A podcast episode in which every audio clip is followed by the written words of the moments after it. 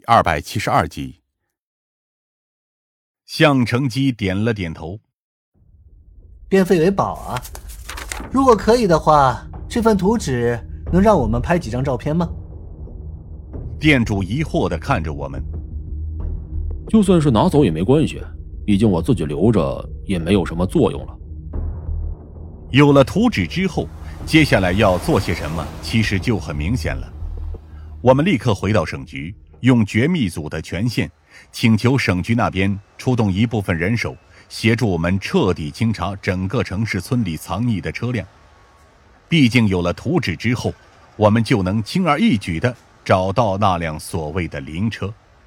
不过，就算如此，得到答案的机会也不是百分之百，因此我们也做了第二手保险，在一些围绕着旧城区的关键岔路口都设立了监控，只等待那辆灵车的出现，便可以策动全城的力量对其进行搜捕。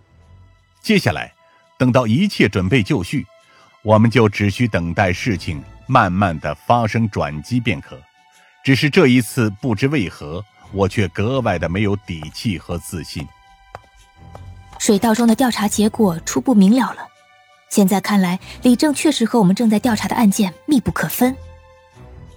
在绝密办公室内，夏灵薇严肃的说道，而一旁的疯子则更加干脆：“说这么多做什么？直截了当一点。明显，李正就是那个分尸杀人狂杀掉的。依据呢？”依据就在于分尸的时间点和李正遇害的时间点几乎可以达成完美的一致。旁边的穆青解释道：“而且那条水道上大概也只能有两个人能遇见。唯一的问题是李正又是如何认识凶手的？”夏灵薇皱了皱眉。至少从现在的调查结果来看，这一切都超乎我们的想象。等待吧。向成基沉声说道，在一旁翻阅着传刊社的刊物。再过不久，大概城中村那边就能传来消息了。说实话，我自己并不认为这种地毯式的人力搜索能带来什么结果。不过就目前的情况来看，我也没有什么好主意可以替代这个方案。监控、搜索以及大规模的人力排查。这是最为有效，也是最为耗时耗力的方式。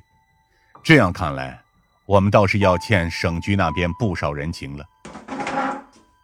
哎，我在这里干等，可等不下去。疯子最终急呼呼的站了起来。我打算去一趟城中村那边协助搜捕，你们有谁要一起来的？没人举手，疯子只能一个人出发，而夏灵薇则是揉了揉眉心。去省局那边做下一步的协调，以免今晚的搜捕行动对旧城区那边造成什么不利影响。穆青则是继续研究着那副碎尸，毕竟我们到现在都没判明那具尸体的身份，显然他有着充足的时间来进行自己的检查。向成基的爱好就简单多了，就是看着那本刊物陷入了入神状态，甚至我叫了他几声也没反应过来。难得的休息时间，对于我们每个人而言都是喘口气的机会。只是我左思右想，却想不到自己该去什么地方。这想来想去，我还是只能想到唯一的去处。我独自一人开着汽车，我再度来到了省城的新城区。多日在旧城区中摸爬滚打之后，新城区给我的感觉。就像是重新回到了那些钢筋水泥的森林中一般，虽然华丽，但是也让人喘不过气来。我几乎不用刻意的寻路，只需要按照本能就能一路开到学校。而现在的时间是傍晚六点左右，离正式的入夜虽然还有一段时间，但是天基本上已经全黑了下来。我独自一人在学校里漫步着，试图回忆起这里的点点滴滴。但是这一次，我却蓦然发现，很多回忆都已经逐渐褪去了。不管是我和陈静教授的过往也好，还是我的青春也罢，随着时间的推移，我总会慢慢的忘掉很多细节，只是连我也没想到的是，这一天会来得如此之快。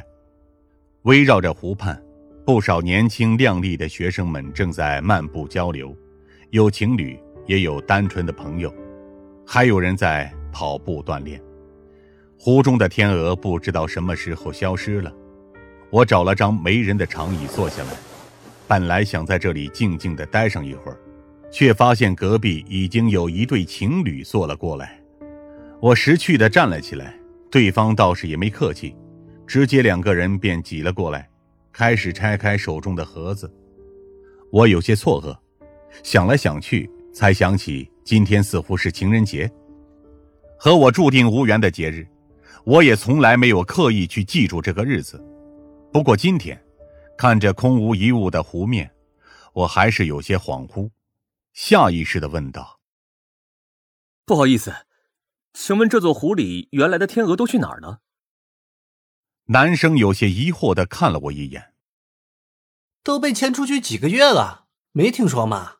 这座湖马上要被填平了，要建一座新的体育馆。